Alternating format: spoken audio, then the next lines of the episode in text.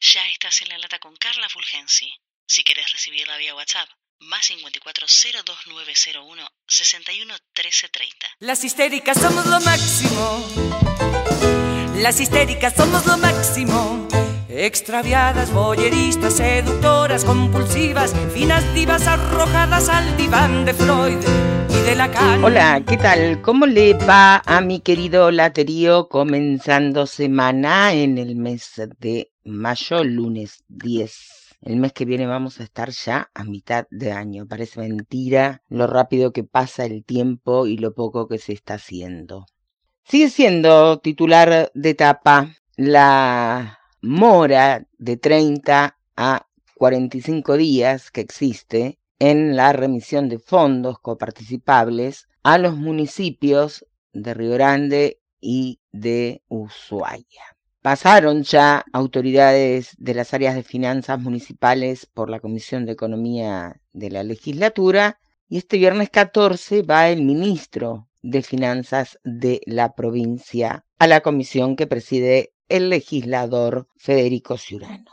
También la justicia tomó parte en el tema e invitó a los municipios y al gobierno a una audiencia pública informativa en la que cada parte va a tener 20 minutos para exponer.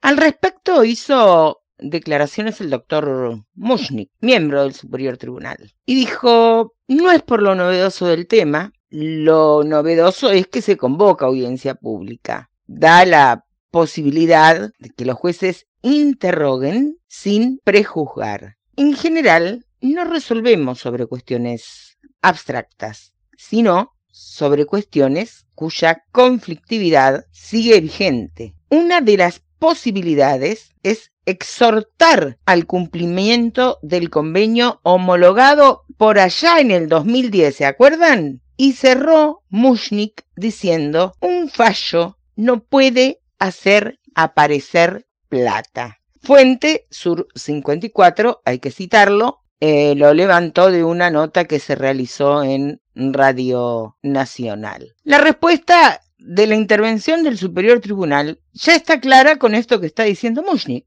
Un fallo no puede hacer aparecer plata.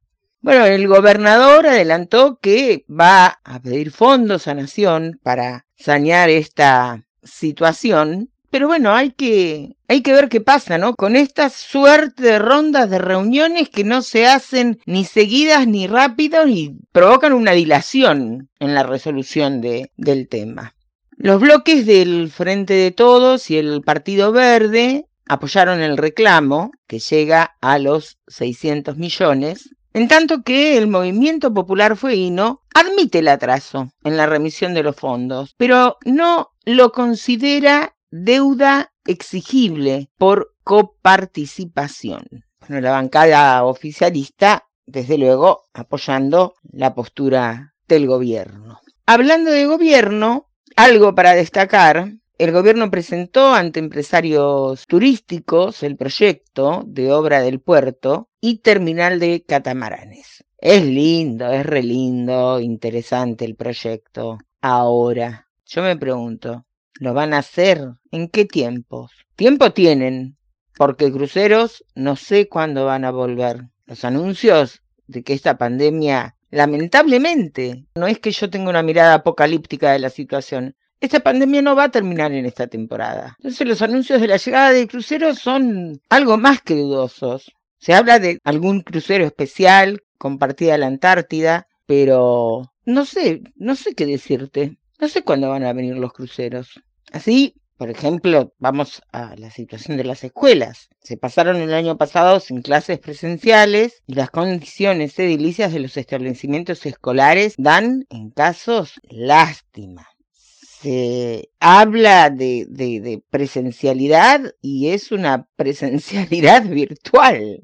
¿Y la escuela especial Cayuchenen, que desde el año pasado no tiene clases? A ver, decime, los chicos con capacidades diferentes, ¿son los últimos de la cola? ¿No tienen derecho a recibir educación? Déjate de joder, mira. Habla con Majo Pasos.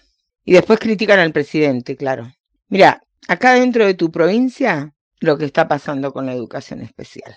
La legisladora Andrea Freites declaró al programa Laberintos que la situación de los edificios escolares es muy delicada. Recordamos que la legisladora Freites fue en el periodo pasado titular de la Comisión de Educación y dio detalladamente un panorama de lo que está ocurriendo. Habló de una ley de emergencia educativa que era exclusiva para trabajar en los edificios. Esto fue el año pasado, aseguró que son muchos los edificios que no están funcionando por problemas de calefacción, agua, roedores. Ella no lo dijo, pero te lo digo yo. Te recuerdo que en una escuela una chiquita fue al baño y se le cayó mm, parte de mampostería sobre la cabeza.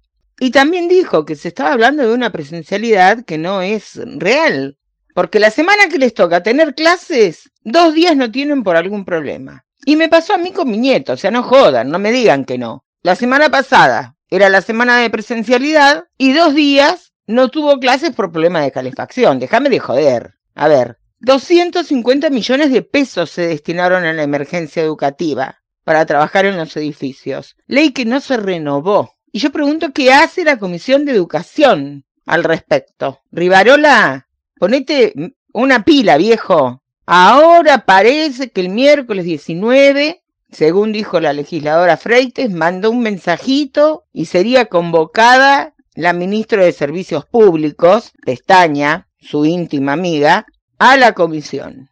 Yo no sé qué decirte. Hasta el momento tampoco se sabe si se regularizó o no la situación con OSEF. Se estaba, se estaba en ese tema.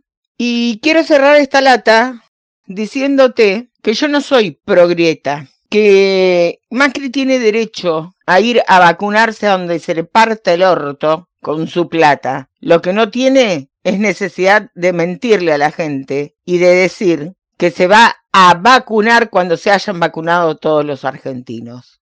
Flaco, andá y vacunate donde se te antoje, hacelo con tu guita, donde quieras, como quieras, a mí me importa un bledo, pero no tenés necesidad de mentir. Lo mismo le digo a Meleya, no tenés necesidad de mentirle a la gente a los funcionarios, a todos aquellos que levantan la expectativa de la gente y después los dejan pedaleando.